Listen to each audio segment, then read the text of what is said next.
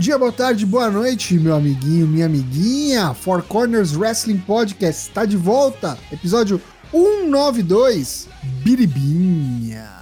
Eu sou o Léo Toshin e estou acompanhado aqui dos meus amigos de bancada, Douglas Jung, o Daigo. Boa noite, Daigo. Aqui estamos, aqui estamos para dizer a você, não brinque com fogo, dá merda! Olha, olha a porra que rolou domingo. V vamos discutir isso daqui a pouquinho. Também conosco está Matheus Mosman, o Dyna Black. Boa noite, Dyna Black.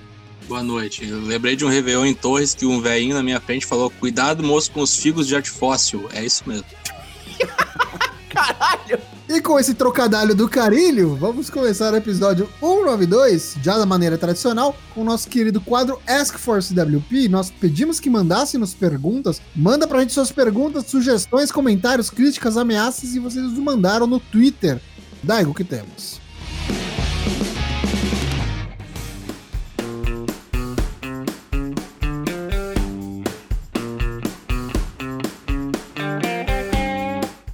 Avançamos sobre este campo minado de perguntas e respostas. Vamos começar aqui com o senhor genérico. Que luta vocês mostrariam para um fã de, para um fã de wrestling que ficou 20 anos sem consumir nada, ou 20 anos em coma, para mostrar qual o cenário do pro wrestling hoje? Meu Deus, 20 anos é bastante coisa. Okada Ômega. Okada e Ômega no G1, aquela que tem 30 minutos só. Isso aí. É. É, algo da WWE, assim, sei lá, aposentadoria do, do, do Shawn Michaels. Ah, sabe como daria? A quebra da streak. Brock Lesnar e Undertaker. O cara já tomar aquele choque, né?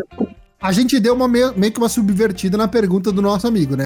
Mostra um Uhum. negócio para o cara ver como é bom. A gente mostra um negócio pro cara desistir de vez e não assistir mais, né? Não, não, mas as coisas que eu falei eram boas. É algo que eu acho muito legal. É qualquer edição final aí do Battle of Los Angeles. Escolhe uma aí sua favorita, que eu acho que é muito boa. Ou então mais uma, vai. A Leather Match do North American Title que a gente passou aqui outro dia do NXT, que eu acho que é bem legal. Primeiro Elimination Chamber, muito boa também. É quando? Esse 2002? 2002, que é a que o Shawn Michaels vence. Uhum. Agora veio o Tião Cunha. O Domingão, a galera presente no Discord ali foi show. E por sinal, vocês acham que a expectativa das explosões é que tava muito alta? Ou realmente tivemos uma falha técnica ali? As duas coisas. Falhou, falhou bem falhado. Porque todo o resto ali explodia. Até as coisas que eram menores explodiam. A gente vai falar bastante sobre isso ainda. Vamos segurar nossos comentários aqui, porque vai ser pauta pra gente falar com propriedade, extensivamente. Vem a nós, Léo Cacaso. Você é um produtor musical e qual wrestler vai protagonizar o seu próximo musical? Bônus se você citar as músicas temáticas. Você é o Andrew Lloyd Webber. Você vai produzir um novo musical e te tacar um monte de wrestler pra usar. Quem é que é? Ainda em English. É o único que sabe cantar. Não, eu vou apelar, porra. É, vai- o meu vai ser a área do Undertaker. Eu vou colocar uma mulher de canto lírico pra fazer o papel do Paul Better. Caralho, é a Undertaker! A Gillian Hall. Ah, eu vou fazer o Barbeiro de Sevilha com Los Matadores. Caralho, brother. Fernando e Diego. Eu faria um musical do Queen com a Amy Sakura. Gostaria bastante, pelo menos. Ah, ah, faria amarradona. William Portugal nos pergunta: Gostaria de saber, de saber qual mecânica de gameplay usada em jogo de wrestling que não existe mais vocês gostariam de trazer de volta? Pode ser golpe, tipo de luta, modo de combate. Game Mode, cara. Sempre gostei muito. Game Mode, né? Ah, Sempre tem? gostei muito do General Matter. Ah, então. Eles vão lançar agora. O AEW vai lançar um jogo que é exclusivamente de Game Mode, né? Mas eu gostava muito de Game Mode no SmackDown vs Raw 2006, 2007. Acho que eu jogava mais que o modo tradicional. Eu me- Acho que é o meu jogo favorito desse, de de Play 2. É Acho que o 2007 é o primeiro que entra em CW, não é? Acho isso. que o 2006 ainda não tinha, é. Não, aí tinha o, o Viscera, tinha uma storyline do Viscera com o Shawn Michaels, assim, uma coisa muito engraçada, muito boa. Tião Cunha tá falando que Fire Pro tem por DLC. Sim, por DLC é, é mais ou menos, é, sim. DLC é sacanagem, tá? Vamos trazer pro mainstream, né? Vamos trazer pro mainstream de volta. Vamos lá. Lucas Tomás nos pergunta: vocês precisam trocar um ator de novelas brasileiras por um wrestler? Qual novela, qual personagem e qual wrestler? Alberto Del Rio, pescador parrudo. Filho da puta. eu ia pegar justamente ele, só não, ia colocar acho que o Del Will. Papaco, Hangman Adam Page. Nossa. Não é novela, né? É filme. Porra! Tudo isso. Porra! todo esse whisky. Eu ia colocar o Bononi no lugar do Claudio Harnish em Uga Uga. Ia ser o tatuador. é, o Carlos Lombardi tá mandando aqui hoje. Podia botar o maluco lá, o, o, o Brizango lá, o Tyler Breeze, que é a cara do, do Claudio Heinrich. É verdade. Nossa, pior que é, né? Caralho. Qualquer, qualquer papel do Mário Frias, né? Põe o AJ Styles, né? Papel do Mário Frias de bobo, né, no, no governo. Pode ser também. De idiota completo. McLean Nakatomi Plaza nos pergunta: Receita uma sessão de descarrego digna para o Randy Orton. Ele está precisando. Qual um filme de terror dele enfrentando o The Fiend na WrestleMania? Não, sei lá, é mandar ele tomar uns passes, tipo, sal grosso e arruda, né? Igual a minha avó fazia. Eu ia mandar ele, sei lá, pra uma montanha de, de monges, assim, aí os monges são mais sádicos e o Find, ele volta transtornado, alguma coisa assim, do gênero. Tomar um Vic Vaporub, né? Tá cuspindo preto, cara, pelo amor de Deus, né? Sei lá, dá um jeito aí, né? Hum, Lux Zanganelli, vocês são executivos de estúdio e resolveram que vão adaptar um field de wrestling de qualquer empresa para um filme. Quais seriam as que vocês adaptariam e quais seriam os atores, pelo menos dos principais envolvidos? House of Horrors match Randy Orton Bray Wyatt. Caralho, agora escala os atores, né? Bray Wyatt e Randy Orton.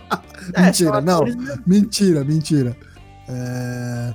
Pra fazer o Randy Orton pode ser qualquer. Pode ser o Tom Cruise, vai, Tom Cruise. É, o problema é o tamanho, né?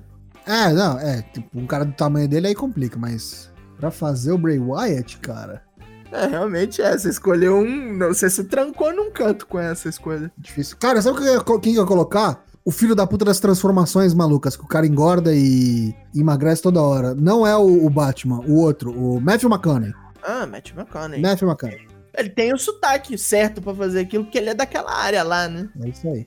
É E engordar, cabelo grande, barbão. Não ia ter problema de rapar a cabeça. Cara, eu não faço a menor ideia de qual, qual os- quais os atores, mas eu faria um Shawn Michaels contra Bret Hart lá, época do. Ah, Screwjob? A partir, é, a partir do, da, do WrestleMania lá, até o Perdi o Sorriso e até o Screwjob lá. Um ano e meio de, de field.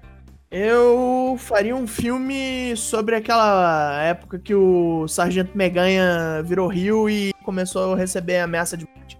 Ele vira o comandante da Guerra do Golfo, né? Tipo isso. Só que do, Do Iraque, lado né? contrário. É. E eu colocaria o Gene Hackman pra fazer o papel do Sargento Meganha. Cara, É bem Não, é parecido. pra ganhar Oscar, eu não tô brincando, não. Mas pra ganhar o framboesa, tá ligado? Não, pô, isso sair bom. Eu ia escrever essa merda. E eu ainda ia colocar o Chris Hemsworth como o Hogan só pra ter certeza que o negócio ia me trazer, tipo, louros. Vemos John Nelson. A depender do resultado do Fastlane, vocês acreditam numa possibilidade do main event da Mania virar um triple threat? Com o Roman perdendo o cinto pro Edge sem ser pinado? é uma alternativa legal pra proteger o Roman, né? Mas eu não acredito, não. Eu acho que o Brian vai ser o cara do Fastlane e aí GG, tipo. Ele fica por isso.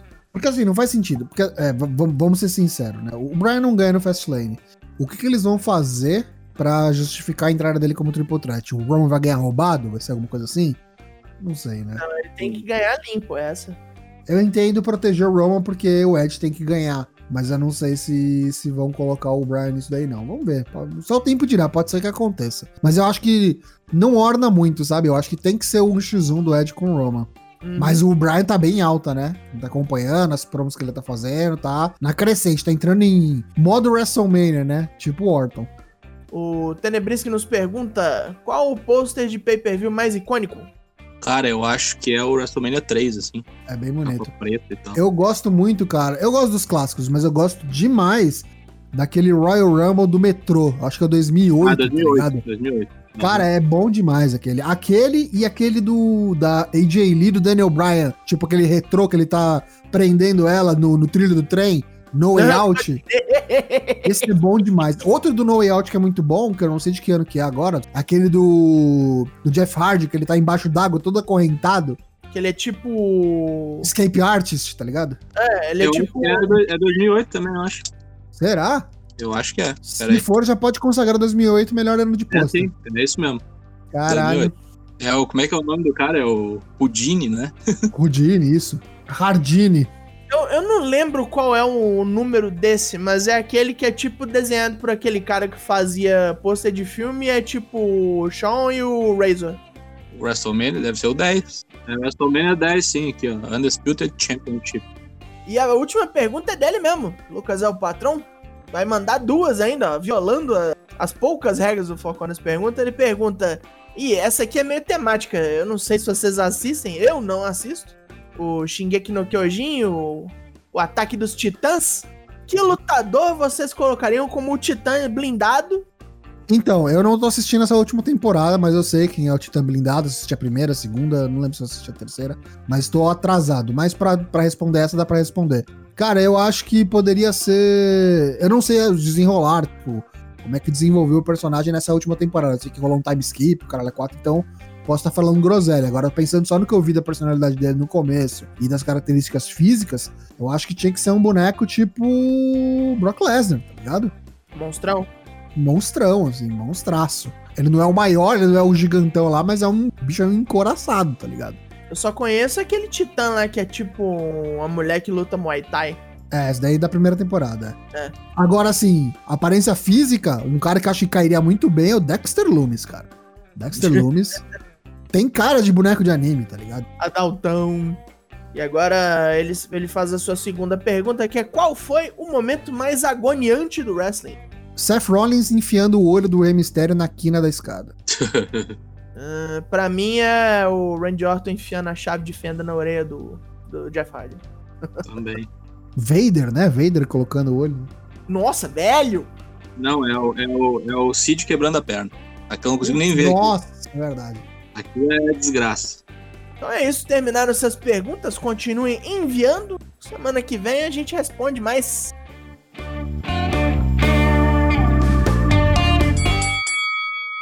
Vamos partir para falar do evento que rolou nesse fim de semana aí, principal, AW Revolution. E se teve AW Revolution, teve Bolomania, meus Ei, Bolomania. Bolão Mania. Os 10 primeiros, Portugal William, Genosaki, Dionelson Silva, Wagner com W, LK Tomás, Gatemanja estreando no Bolomania, Tut 316 e no pódio, em terceiro, Boisito 20 com 51 pontos, Vini Teixeira 7 com 53 pontos e Toshi05 com 57 pontos. Meus amigos, é o poder dos participa das participações especiais, aparições especiais. Bolão Mania 2021, se você quiser acompanhar aí a classificação completa, seu nome não foi lido, não ficou no top 10, vai lá conferir bit.ly barra Bolão Mania 2K21. E aí você confere lá a classificação do AW, da edição AW Revolution e a classificação geral completa por categorias atualizada. Fique ligado aí que logo menos vem o Bolão Mania do Fastlane, que acontece no dia 21 próximo. Bolão Mania 2021, participe! E agora, vamos falar do evento. AW Revolution, que rolou neste domingo. Antes de começar a falar luta por luta, amigos, impressões gerais, o que que vocês acharam do, do evento? Qual foi a sensação de vocês? Foi mediano. Foi, foi bem na média. Foi na risca. Pra não dizer medíocre em certos pontos. Foi, foi mediano. Foi no meio. É, eu já vi coisa pior.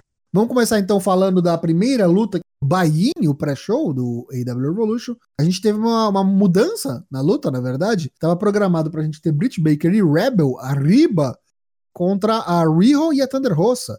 E aí, antes, um pouco antes do evento começar, foi anunciado que a Rebel estaria fora e seria uma participante misteriosa a fazer dupla com a Britt Baker. E a gente descobriu que essa participante seria Makito, vindo diretamente do AW Women's Eliminator Tournament, a queridinha, saiu na primeira fase, mas olha aí, tá no pay-per-view.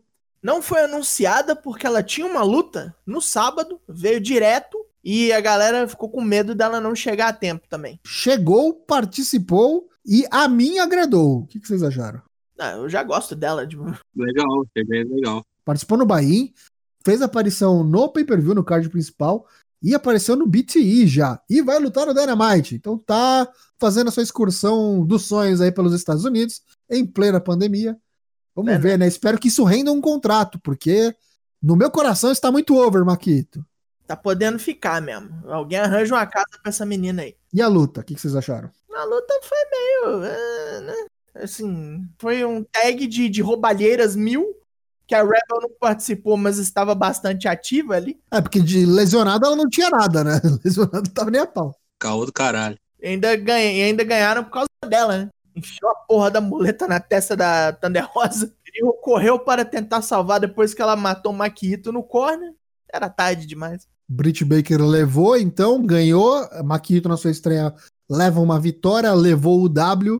Acho que foi serviu pelo menos para dar o cartão de visitas, né? Do que se trata. Para quem, pra quem nunca viu, né? Não sabe do que se trata, não assistiu, sei lá, o AW Eliminator Tournament, afinal passou só no YouTube, né? Deles. Agora já conhecem Maquito, já pode contratar a AW, tá permitido. Tá levando, pode levar.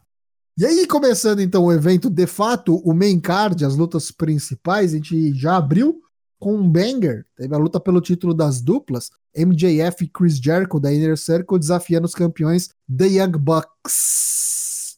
Tinha uma pergunta sobre agonia, né? Me dá agonia ver o Jericho nessa forma aí. Parece o Axel Rose, cara. Assim, Ah, mas aí a idade chega pra todos, né, cara? Não, não é só a idade, cara. É a mobilidade dele. Ele tá todo capengo. Tem que parar de beber, cara. Isso é inchado de cachaça.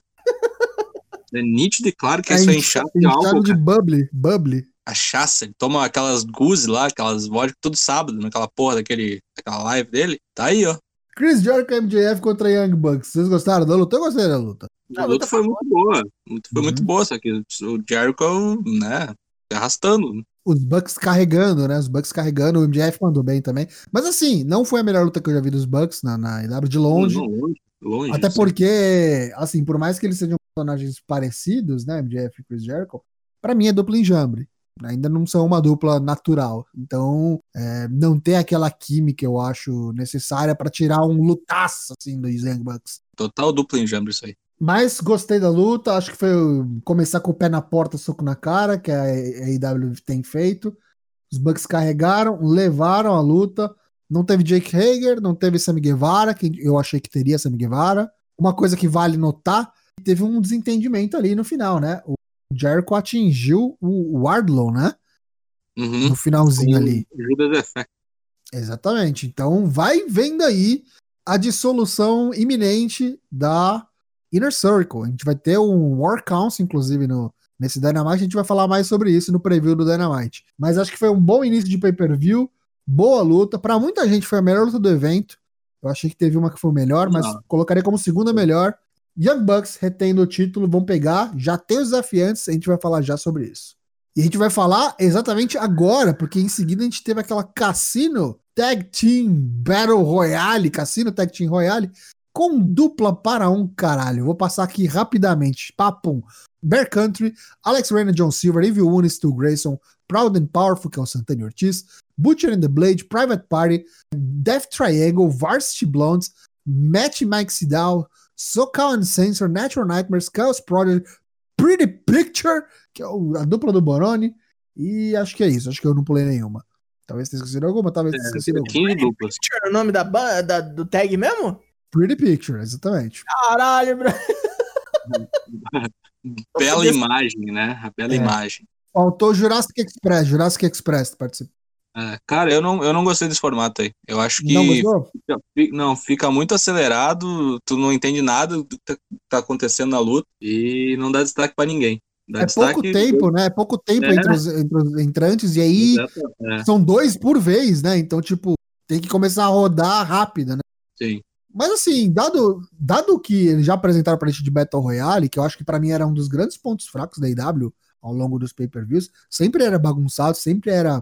Ah, foi mais ou menos. Eu acho Uhum. que essa foi a melhor que a gente teve até agora, da, de Battle Royale da, da, IW. Acho que Uhum. talvez pelo, pelo final, pelo desenvolvimento. é, no final ali sobrou o, o Jungle Boy, né? Que mandou bem pra caramba. Gostei de como eles é, venderam o Bononi, tipo, sendo meio monstrão, eliminando gente. Capixaba, né? É, é verdade, com a, com a bandeira do Espírito Santo, né? Vitória.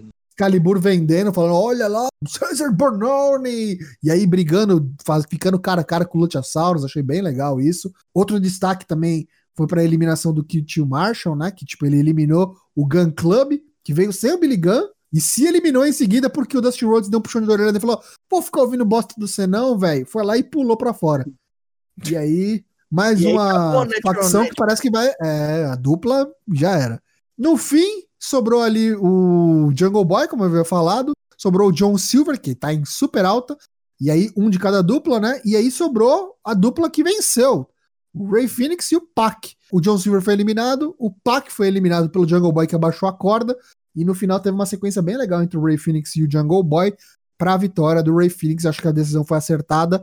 Ia ficar muito forçado se o Jungle Boy, no estágio da carreira que ele tá agora, eliminasse dois caras da Death Triangle. Segura aí a onda aí, Jack Perry, porque sua hora vai chegar. Eu fazia tempo que eu não assistia com entradas, eu- eles estão entrando com Baltimore agora. Sim.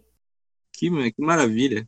O, o Tony Compraram direito. comprou pra Comprou. ele de Natal, assim. Muito bom, muito bom. Presente. Excelente, excelente. Ganhou Tarzan Boy de Natal. Muito bom. Gostei muito, gostei da, da- do resultado. Acertei no bolão. Falei que tava previsível, porque os caras foram os únicos que apareceram no Dynamite do Go Home com música. E é isso aí. As pistas estavam todas plantadas. E Rei Fênix merece, né? Vamos ver isso aí. Sim. Não, pois é, mas eu acho que é o seguinte, eles provavelmente perdem esse troço aí, porque não vão desfazer os, os Lucha Brothers, né? Eu acho, pelo menos. Vão deixar o pack single. Pode ganhar e depois perder logo, sei lá, não sei. Fica Freebird, Não, acho que o Penta pode ser o catalisador de fazer eles perderem isso aí, sei lá. É, eu acho que seria interessante fazer um irmão contra irmão, né? É o que Então. todo mundo quer, eu acho. Também. Que ia rolar e ele se lesionou um deles, lembra? É. Enfim, gostei bastante dessa luta aí, gostei principalmente pelo resultado e vamos pra próxima. Essa aqui, já adianto, em singles action, pra mim foi a luta da noite. Hikaru Shida contra Ryo Mizunami com o título da AEW das mulheres em jogo. Eu acho que foi a melhor da noite, hands down, assim. No, De todas, geral. né? tranquilidade, assim. De boa. Muito pela, pela performance da Ryo Mizunami, que assim, se superou, assim, mostrou pra todo mundo que não tá pra brincadeira. E olha que ela tava pensando em aposentar, hein? Não faça isso, senhora. fez valer né, o histórico que elas têm já, antigo, a rivalidade antiga. A Hikaru Shida nunca ter vencido a Ryo Mizunami e agora conseguiu finalmente vencê-la como campeã e reteve o título. Mas achei que foi assim, dando kick out assim, que você não. Nem fudendo, agora acabou. Near Fall atrás de Near Fall, Tamashi atrás de Tamashi, a mina dando kick out de Phoenix, de Phoenix Arrow e o Caramba 4. Discípula de Meiko Satomura, eu tô muito louco? Ela é. Estilo Verde. Lutão, acho que fez a luta da carreira mesmo. Vai estar aparecendo no Dynamite, faz, fazer mais uma luta. Não, não levou o título, não deve levar o título. Quem sabe, né, cara? Os caras, pra mudar a ideia da mina, não, não dá um continho pra ela, né? Porque acho que a galera gostou. Tem o carisma que a Hikaru Shida não tem. Inclusive, vou falar uma coisa aqui que eu falei recentemente. A Hikaru Shida que, desculpa aí quem é fã, mas a Hikaru Shida que se cuide, viu? Porque com chegada de Maquito, Maquito no dedinho do pé dela, ali no mindinho, tem mais carisma que a Hikaru Shida, viu? Não queria falar, mas falei. Não, mas é isso mesmo. Ricardo Shida só se garante no ringue, cara. Tomara que isso seja uma- um indício que eles vão dar mais tempo de TV pras mulheres, né? Não só relegar elas a. Já tá na hora, há muito tempo. Né? E, e mais importante do que isso, troca essa porra desse belt, Tony Khan. Ninguém vai levar essa merda a sério aí se ficar parecendo esse brinquedo da pra caralho. Pelo amor de Deus, cara. Não dá não. Parece que é, é belt que veio no cereal matinal, tá ligado? É, fizeram baseado no tamanho da, da Ariho e ficou, né? Eu acho. Pelo amor de Tipo, Deus. lembra? Lembra quando a, a Nyla Rose tava com orgulho? Sim. Nossa. Inconcebível. Parecia um, relógio, parecia um relógio pulso. Do Faustão, né? É. Mas gostei muito dessa luta. Acho que foi, como o Matheus falou, a luta da noite. Vitória da Ricardo Shida, obviamente. Seguindo pra mim o, o vale da noite, o ponto baixo, Miro e Kip Sabian enfrentando Orange Cassidy e Chuck Taylor. O que, que vocês acharam, amigos? Fraquíssima. Qualquer coisa. Fraquíssima. O Rusev tá perdidaço. Luta de Dynamite, né? Não, mesmo num Dynamite seria uma luta meio ruim. Seria aquela luta pra você sair dar um mijão. A única coisa que eu gostei dessa luta foi a parte que o Wardcast interage com ele. Só. O Miro parece que ele tava mais agressivo do que o normal nessa luta. né? Sinais aí de que pode estar enchendo o saco do Kip Sabian. Inclusive, teve ali uma, uma confusão, ali, um desentendimento que ele empurrou, acho que o Kip Sabian, não foi? Em cima da Penelope Ford, aí ela voou, não sei o quê. Não, foi o contrário. Ele mandou um o dos contrário? dois. Acho que ele mandou o Chuck Taylor nela.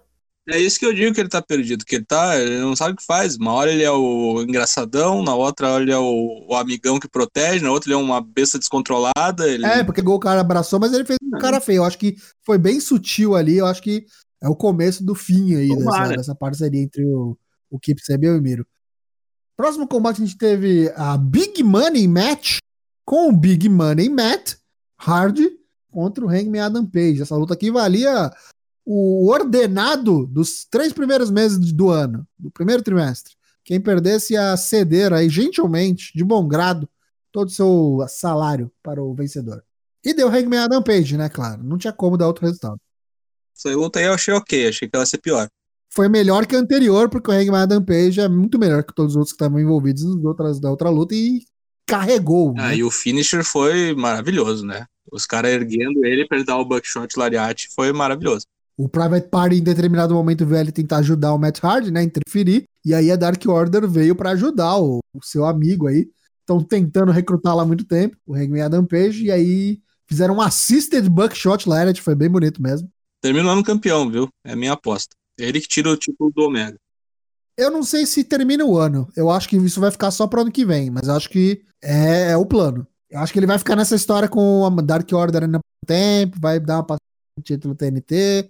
É. Eventualmente chega lá. Mas acho que é lá na frente. É o face, vai ser o facezão da casa, eu acho que sim. Cody Rhodes vai perder esse posto aí. Precisa largar a bebida pra ser o face da companhia. É, pode ser.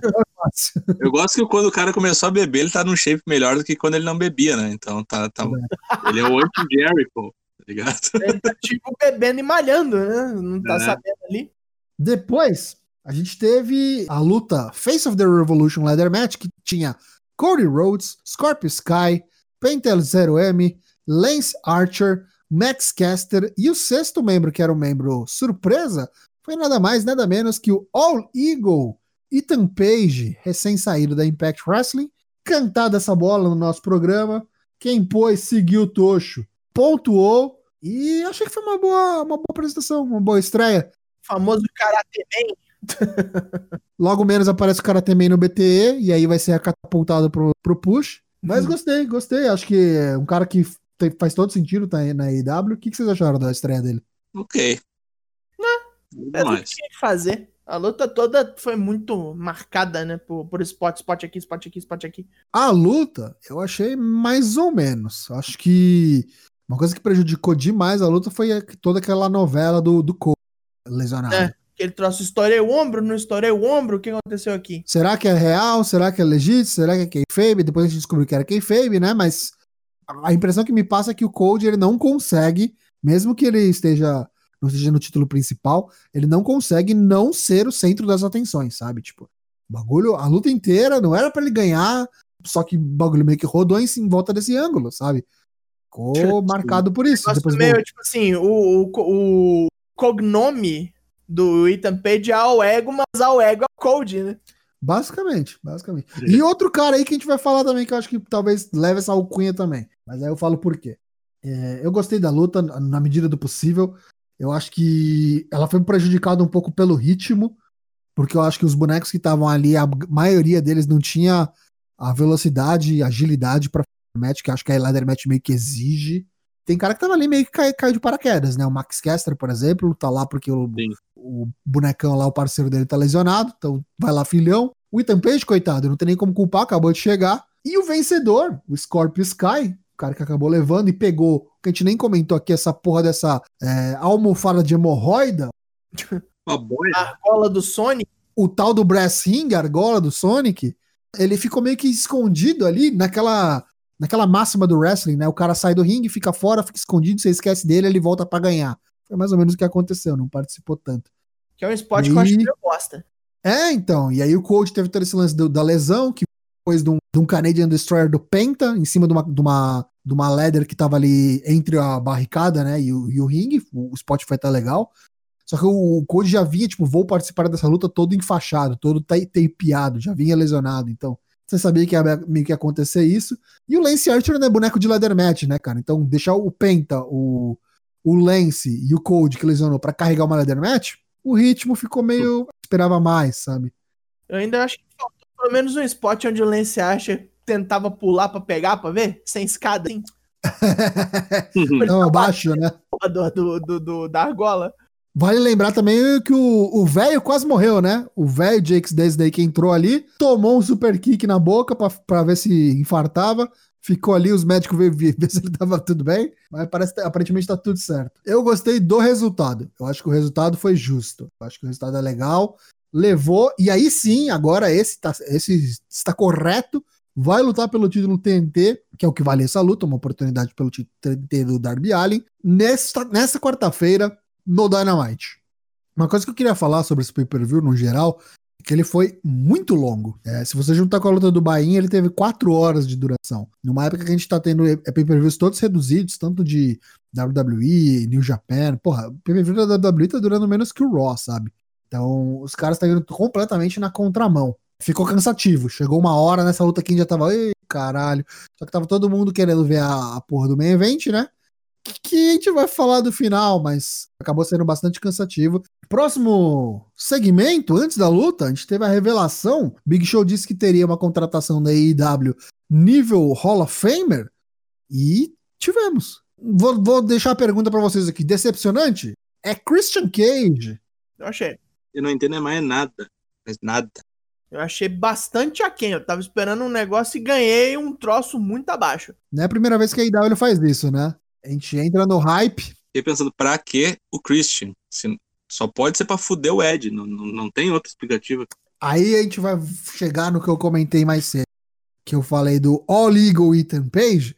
E o Daigo falou que o All Legal Code, pra mim, o All Legal dessa, dessa novela toda aqui desse pay-per-view é o Sr. Christian. Porque não sai, ninguém vai me convencer do contrário que o Sr. Christian Cage é, veio pra AEW porque tomou um sonoro não da WWE. Participou da Royal Rumble, o Edge voltou, tá no main event do WrestleMania, e aí falou: Ó, seu Vince, ô tio Vince, também quero. Tem coisa pra mim, não? Quero encerrar a minha carreira nos meus termos. Já tô aqui, ó, liberado medicamente. Tô fino, no shape, fiz o crossfit lá da molecada, entrei no regulamento. Dá alguma coisa pra eu fazer? Aí o tio Vince falou: não tem interesse, vai passear. Passeou? Passeou. E a gente já tem reportes que não foi o Tony Khan que foi atrás dele, foi o Christian que ligou lá pro Shao Kahn e falou: ó, tem vaga aí? Quero lutar para você. E aí o Tony Khan falou: opa, chega aí, né? Vai falar não. É. Estou no mercado. Então, cara, é, um cara dessa idade, com as lesões que passou, vai querer one more match. Cara, depois que o Tully Blanchard lutou, velho, eu não duvido mais É. nada. Então, É, cara, a média de idade da, da AEW tá ficando um negócio absurdo, assim, muito rapidamente. Tinha muito moleque mais novo e agora tem um monte de velho. Eles só não contrataram o Vader porque ele já morreu. É, né? Talvez o Mick Foley, daqui a pouco eles contratem. Caralho. bem impossível. E assim vai. E vamos ver o que, que ele vai fazer, né? Porque assim, eu não vejo, se o cara veio pra cá porque ele quer terminar a carreira nos termos dele, quer ter lutas importantes, whatever, ele não vai vir pra levantar a talent. Ele não vai vir pra levar ninguém. Ele vai vir pra lutar por título. E aí, quanto tempo vai durar isso? Sabe, o cara já tem quantos anos? 47? 46? Vamos ver. 47. 47 anos. Não, só falta acontecer a mesma coisa que aconteceu com o Ed, né? Fez uma primeira luta, já se fudeu. E isso é mais um ponto que a gente tem que trazer aqui, porque o Matt Hard já deu ruim, quase deu muito ruim. Mas tá tudo certo, sabe? Aqui tem plano médico, isso resolve tudo. É o santo de todos os milagres, né? É, a gente meteu o pau naquela vez e agora tá trazendo Sting, que qualquer caidinha ali do, do morre. Christian, quem que é o próximo, sabe? Tipo, eu não sei o quanto que os caras estão realmente preocupados, o quanto esse discurso aí de aqui a gente se preocupa com os nossos empregados. É, Uhum. São inocentes até que se prova o contrário, mas esse caminho que eles estão tomando não me agrada. Eu fico com muito pé atrás. Parece que a impressão que eu tenho, é, e aí eu, eu englobo até o que vai acontecer no main event que a gente vai falar. A impressão que eu tenho é que a AEW tá querendo agradar todo mundo, sabe? Todo mundo. O cara É. que é da nostalgia, o cara que é do hardcore, do, da, da, da trecheira, a galera que curte women's wrestling, a galera que curte tag team, e não faz nada direito. não faz nenhum bem, tá ligado? É, é o roster mais anacrônico que a gente tem, né? Mas eu digo assim, é o pato. Voa, nada e anda, mas não faz nenhum dos três direito. Exatamente. Vamos ver o que, que vai vir aí, porque quarta-feira o senhor Christian Cage, amigo do Brian Cage, vai anunciar que vai lutar uma cage match contra o Ethan Page e o Hangman Page com uma Page on a pole match. Vários pages. Falando em velho, a gente teve uma luta aí, ó. Pai que leva o filho ao trabalho. Sting e Darby Allin numa cinematic match que a gente não sabia, que a gente sabia só que seria uma street fight. Na verdade, foi uma, uma luta cinematográfica.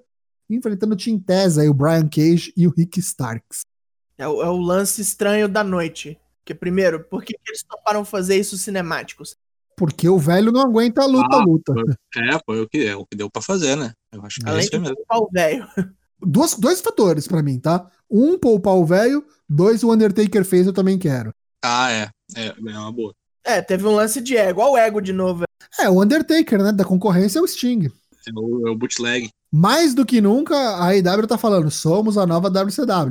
E tá tomando esse rumo mesmo, cara. Isso é muito preocupante. Isso é problemático. Mas em, em questão de luta, tudo bem que só foi tudo ao redor de um único spot. Assim, assim que o spot foi feito, acabou. Lute Underground, né? O meu grande problema com essa luta é que teve comentário. Ah, pode crer. Se é uma luta cinematográfica, é uma luta cinematográfica. Não tem que ter ninguém comentando. Se é uma luta-luta, é uma luta-luta, não é uma luta cinematográfica. Ela ficou no meio, eu não consigo identificar o que, que ela é, sabe? Tipo, é uma luta cinematográfica, mas é, tem um ringue, tem árbitro, tem comentário. é, É. Não, não é farofa, porque não é uma coisa do, do, do Broken Universe, parece ser um negócio teoricamente sério, mas é gravado com os cortes de câmera nível Kevin Dunn, sabe? Tipo, Pra mim ficou muito evidente que os caras não têm a mão pra fazer isso, pelo não por, não por agora, e eu volto a falar daquele negócio. Parece que eles estão tentando agradar todo mundo, os outros estão fazendo, vamos fazer também, e a gente vê que é pouca prática, né? Não, não, pra mim não acertou nem de longe. Eu entendo que é o Sting, é, é um lance, vamos fazer porque a gente não sabe quando a gente vai ter a oportunidade de fazer de novo, mas, cara, não gostei, não gostei, esperava mais, esperava uma luta mesmo. Começa que os caras venderam um negócio que não foi, os caras venderam o bagulho como uma Street Fight match, esperava um bagulho no ringue. O cara vinha fazendo spots nos Dynamites, batendo nos caras e falou: Ó, o cara tá em forma, vai lutar. Chegou lá, não entregou nada disso. Então, false advertisement, ainda tem isso. Imagina o pessoal que foi lá, né? Tava lá assistindo. né? Foi, pagou pra ver o Sting, né? Pagou. Eu Não sei É. nem se pagou, né? Como é que funciona. Porque tinha 1.400 pessoas, não sei se é tudo convidado, mas enfim. O cara tava lá pra ver o Sting e não viu. Pagou pra ver no telão. Teve uns negócios legais, teve tipo o spot do Darby Allin pulando da puta que pariu. Teve uns negócios larger than life, né? Tipo o cara jogando o, o taco pro Sting, Sting pegando o bagulho lá do outro lado da- do inferno. Coisa que só dá pra fazer luta cinematográfica. E eu até entendo, sabe? Tipo, o cara é meio que um lance sobrenatural. Isso favorece esse tipo de, de boneco. Independente da, da idade e tudo mais. Eu acho que assim, se eles levarem esse tipo de luta cinematográfica pós-pandemia, tá? É, adiante, eles quiserem que isso perdure, eu acho que eles têm que mirar justamente aí, no sentido de atingir uma demografia mais jovem e fazer tipo esses negócios fantásticos, superpoder, super-herói. A WWE principalmente que tem muito como muito mais público o, o pessoal mais novinho, né? Acho que tem que ser por esse caminho, porque querer fazer um Dinheiro negócio é é, exatamente, para produção, né? É, porque querer fazer um negócio ed, é, sério e tal, pra mim não vai rolar. Ou é um negócio pra criança, ou é um negócio galhofa pra durar. Porque se acabar a pandemia e quiser seguir esse caminho dessa luta que fez aqui, pra mim não dura seis meses. E a gente vai ver a morte das lutas cinematográficas. Assim, eu, eu não vi assim tão, tão malignamente, tirando o fato do Sting não ter feito muita coisa. Porque, tipo, os outros fizeram questão, ainda teve o resto do, do, do Team Test todo ali pra brincar. Aquela porra daquela máscara laranjada bizarra do. do. do. do- como é que chama o cara? Will Hobbs. Não teve o filho do Tess, né? O Hulk, Teve mais. É o Hulk. É o Hulk. É o retorno do Capitão Gancho. Veio pra fazer umas bobeiras também. Até que serviu, porque como é Street Fight já ia ser cinemático mesmo, é, podia ter interferência pra caralho pros caras ganhar. Não ganharam. Aliás, eu achei- até achei que o Tez ia sair da mesa e ia, tipo, entrar no backstage e aparecer lá, sei lá. mas tava lá, né, comentando a luta cinematográfica. Bizarro, bizarro. Não, a, a- a narração realmente é uma puta de uma cagada. É, sou partidário que não pode ter luta cinematográfica narrada e tem que ser melhor produzido, principalmente. Ficou muito híbrido, parecia assim, me lembrou muito Lute Underground quando eles faziam aquelas enjambres, assim, ficava tudo picotado. Vamos pro main event então, amigos? Prato principal. Exploding Barbed Wire Death Match. Título da AEW em jogo. O Kenny Omega, campeão, defende contra John Moxley. Olha, eu queria resumir em uma frase. Onita morre de desgosto. Porque eu fui me envolver com esses caras, tá ligado? Não, ele mesmo foi no Twitter, digamos assim, dar voz ao seu desgosto, né? Deu uma mijada, é. Falou: Olha, foi bem legal, viu? Mas deixa eu fazer também pra mostrar como é que eu faço. Melhorem. Eu quero, É. eu quero que um dia o público americano possa ver como é que se faz do jeito certo, assim. O caralho! Tipo, do meu jeito, né? Então. Vamos combinar, os caras fizeram uma porra de uma Barbed Wire Match Nutella. Nutella, foi muito PG. Vamos lá. Uma Barbed Wire Death Match mesmo, de, de verdade. Primeiro, não tem corda no ringue. É só o arame farpado. Aqui é, era arame farpado um pouquinho enrolado ali das cordas. Um dos lados do ringue ainda nem tinha arame farpado, era completamente safe, Era o tradicional. lado de entrar, né? o lado de entrar. Da rampa. Exatamente. Os caras todos de camisa, com medo de se, se machucar. Tudo bem que poderia ter perdido no meio do caminho. Um até meio que deu uma rasgada ali Não, o Moxley perdeu a camisa no meio da brincadeira. depois no meio da Não. brincadeira. Não, mas vamos e viemos. No Japão, os caras usam camisa também. Então, mas qual luta que termina os caras com camisa? né? Não, não. Isso aí. Mas com- começam com camisa. né? Começam, até, sim. Até, até na CZW começa com camisa. O- os bagulhos que eles colocaram dentro do ringue, tipo, enfeite, né? Porque Nem usou. o, o pouco que usou não tinha explosivo, não tinha nada, então. pff, Whatever, Não né? explosivos Plus TV. O bagulho de fora, a, tipo aquele. A tábua que tava no chão, com. Igual esses que estão aí encostados nos corners. É, o Triple Hell, né? Então, o Triple Hell com, com teoricamente explosivo, a hora que caiu, meu, foi, foi um, momento, um dos momentos mais cringes da luta, sabe? Porque o cara caiu em cima do bagulho ali, Só explodiu pra um lado, longe explodiu pra uns caralho. bagulho que estavam, tipo, no- na barricada, no rail, no guard-rail, assim, tipo, nada a ver, longe pra caralho. Mano, tipo, o que, que os caras estavam pensando na hora que eles projetaram isso? Falaram, vamos fazer um bagulho mega, mega toned down, assim, do que realmente foi a FMW. Pra que, que você vende o bagulho com um cara como John Moxley, com uma death match, fucking death match, e faz um bagulho Nutella desse, velho? Tipo, PG. Se não pode fazer, não faz, sabe? sabe? Não, não faz. Eu não entendo, de verdade eu não entendo. Eu, eu não vi a luta, né? Eu só vi o, o final lá e tal. Então eu não posso opinar. Mas é, a estrutura, a montagem do, do palco pro, pro espetáculo ficou, foi deprimente, né? Parece, Sim. parecia aquelas salas tokusatsu lá do, do Campo de Marte, né? O LK6 diz que é um barraco com infiltração. Foi tipo isso. A luta, a luta em si não foi ruim, sabe? Teve muita gente que gostou muito da luta. Eu não gostei tanto porque eu acho que toda, toda a ambientação me prejudicou demais a minha experiência, sabe? Você bota esses caras pra lutarem sem ter toda essa papagaiada, essa farofa, ia ser uma luta muito melhor. Os caras iam poder conseguir tirar uma luta muito melhor. Acho que isso prejudicou total pra mim o, andamento da, da parada. E o final foi, meu Deus do céu, né, cara? Virou piada. Vai ter que mudar o nome do programa. Não vai mais poder ser IW Dynamite, vai ser IW Biribinha, IW Track. AW. Porra, como é que chama aquelas bombinhas cabeçuda? P de véia. Isso mesmo, P de véia. Estão falando aqui no nosso chat, o spot do pé na corda foi genial. Isso foi bem legal mesmo. Dá o braço a torcer. O John Moxley tomou o Katayoko no Tenchi, né? O One Winged Angel. Um dos finishers mais protegidos do wrestling. E pra sair dele, ele não deu kick out. Ele meteu o pé na corda e explodiu a porra toda. Deu um up break literalmente explosivo, bicho. Teve sangue, teve barbed wire, teve fregando a cara um do outro. É, mas assim, cara, eu não achei que a luta foi trecheira o suficiente. Se, se vendeu como trecheira, eu esperava trecheira. Eu achei que não foi. No frigir dos ovos eu não gostei do que me venderam. Eu achei que me prometeram uma coisa que não foi entregue. E aí complica. Principalmente o final. Vamos falar do final. Tem, temos que falar do final. Final. No fim, chegou ali os caras que iam chegar para ajudar, como esperava que o Kenny Omega fosse reter. Com a ajuda deles, os Good Brothers, Carl Anderson e Luke Gallows, vieram, entregaram inclusive um taco de beisebol pro, pro Kenny Omega enrolado no Barbed Wire e com um dispositivo. que, Inclusive, quando ele acertou, o John Moxley explodiu. Muito legal. Tal e qual um spot de Tokusatsu, né? Aquele que sai faísquinha do cara quando ele Verdade. apanha. Espada do Charivan, exatamente. É. Sherwood Spark. foi a pá de cal pra finalizar, né? Foi lá, acertou o Katayoko no Teixe e venceu. Depois que a luta acabou, aconteceu que tinham falado sobre as regras, que depois de 30 minutos de combate, explodir tudo em volta, como acontece nas deathmatches lá aconteceu na época E explodir. da FMW. Beleza. A luta acabou com menos de 30 minutos, só que depois da luta os caras continuaram batendo nele e de repente começou o bendito lá, é, contador no Titantron. 10, 9, Oito. Os caras olharam e falou: vamos picar a mula. Vazaram o Kenny Omega e os Good Brothers. E o Moxley estava lá incapacitado porque apanhou que nem uma, uma velha. Eles ainda algemaram ele, né? E ele não conseguia sair. Quem chegou para ajudá-lo, para salvar o amigo, Ed Kingston. É, o Ed Kingston veio fazer o spot do Anitta, né? De salvar o juiz, né? Ed Kingston chegou e falou: Vou salvar o meu amigo. Ele está lá incapacitado, não consegue sair.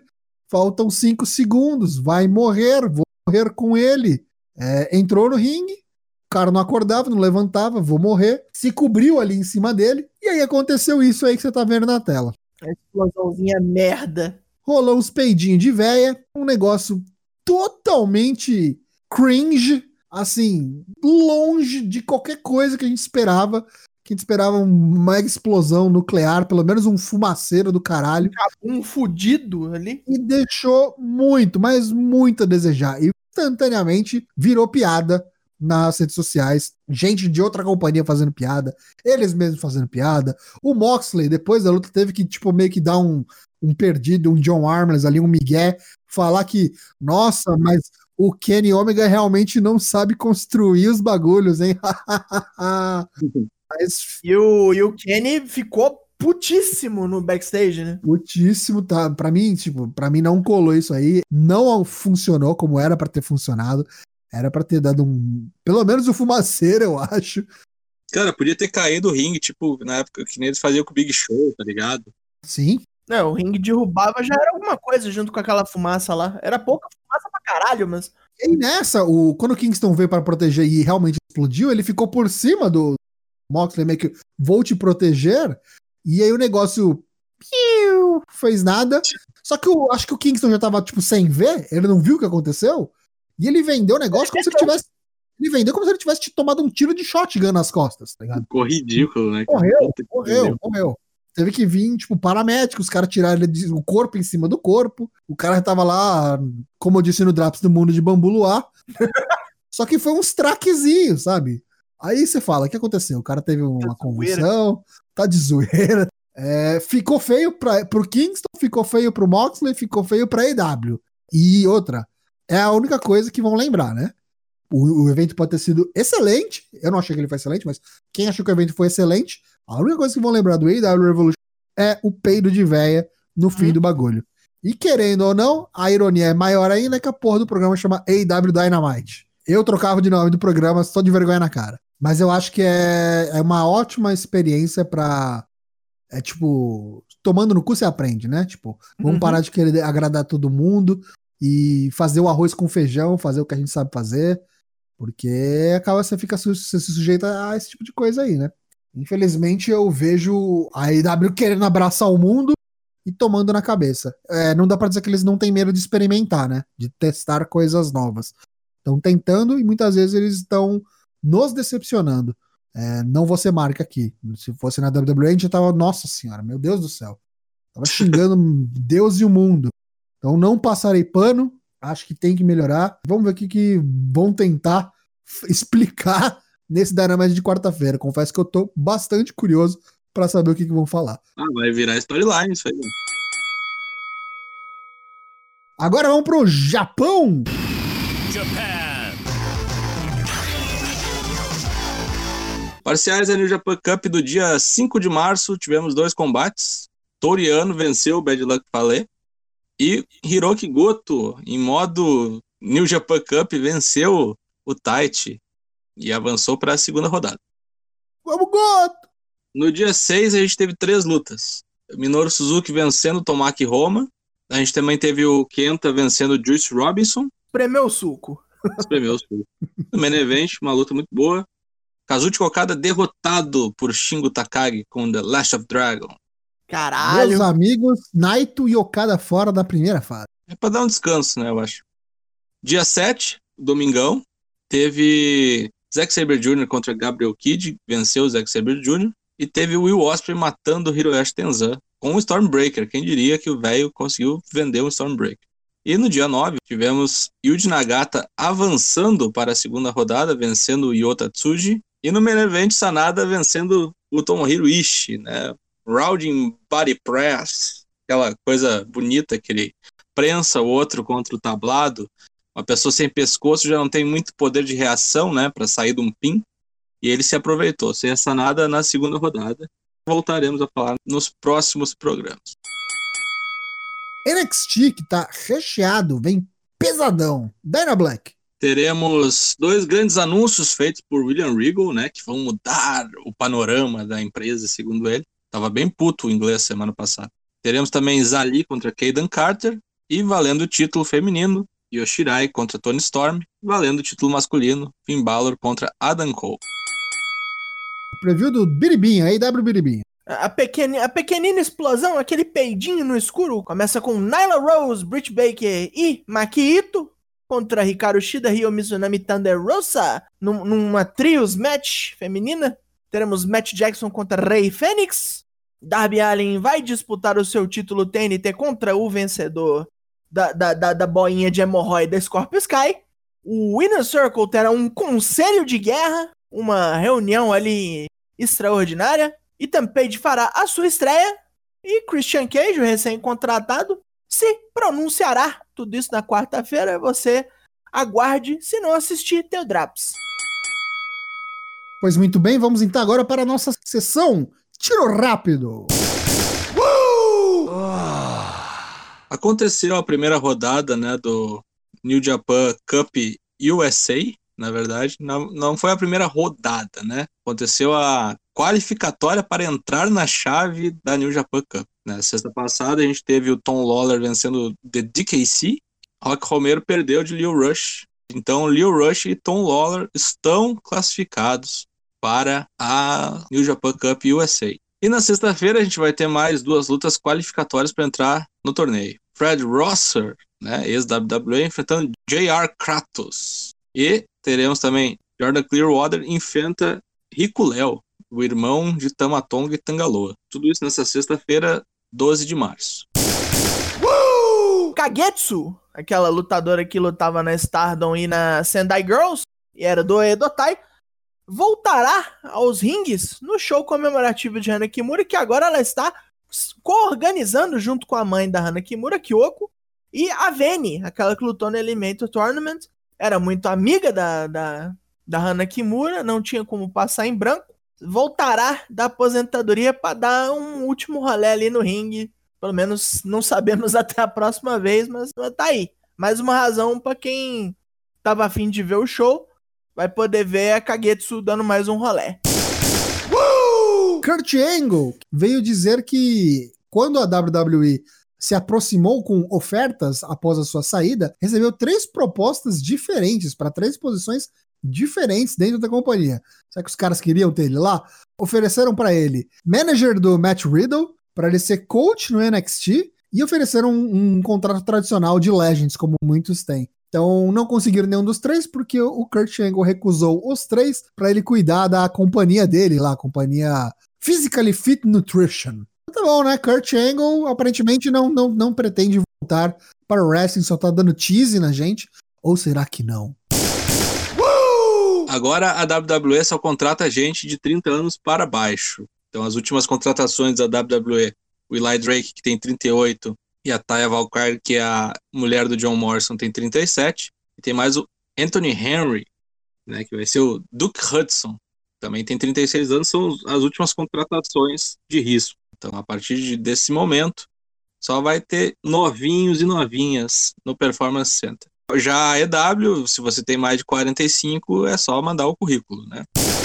Uh! Próximo tiro rápido é o Bauau, que a gente falou em semanas anteriores que começaria um treinamento para virar wrestler. Foi para Knox Pro, a escola de wrestling do Rikishi, Hall of Famer Rikishi, que falou que o moleque é desses mesmo. Vai, não pode ter esse status aí de celebridade ou agora semi-celebridade, mas que ele vai treinar igual, vai maltratar igual. Tem um certo instinto paterno, porque foi ele que pôs o moleque nesse caminho, mas vai maltratar como ele faz com todo mundo que paga ali a mensalidade e vai pôr o moleque no caminho que ele acha que é o certo. Aí, mais uns dois ou três anos pra gente ver se dá resultado, né? Jay Little está de volta à cena do título da Ring of Honor. Após vencer uma Fatal Four Way entre Jay Briscoe, EC3, Matt Taven e o próprio Jay Lethal, obviamente. Né? E agora ele vai enfrentar Rush no 19 aniversário do Ring of Honor, que acontece no dia 26 de março. Porra, já tem 19 anos o Ring of Honor. Puta que o pariu. Sean Dean, Captain Sean Dean is all elite veterano, né, da Marinha Americana. Ele tava batendo cartão ali no AEW Dark, fez vários combates, então quem assiste, acompanha o AEW Dark já é familiarizado com o Sean Dean. E agora faz parte oficialmente do plantel, foi contratado, deve começar a aparecer no Dynamite. Vamos ver se ele se, se, se junta com alguma das facções que está se formando aí, se vai entrar pro Nightmare Family, né, né com a saída do Kit Marshall. Vamos ver, vamos ver. Sean Dean, mais novo contratado da AEW.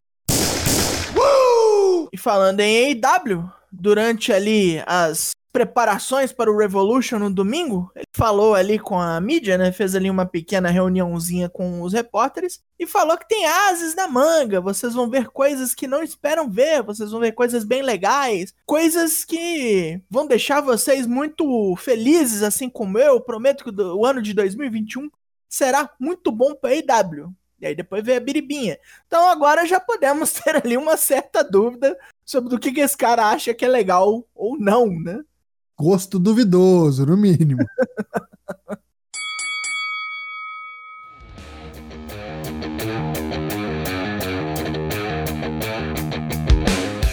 Queria agradecer a todos que compareceram nesta noite e lembrar que estamos aqui no Twitch toda terça e toda quinta-feira, sem cortes, twitch.tv barra.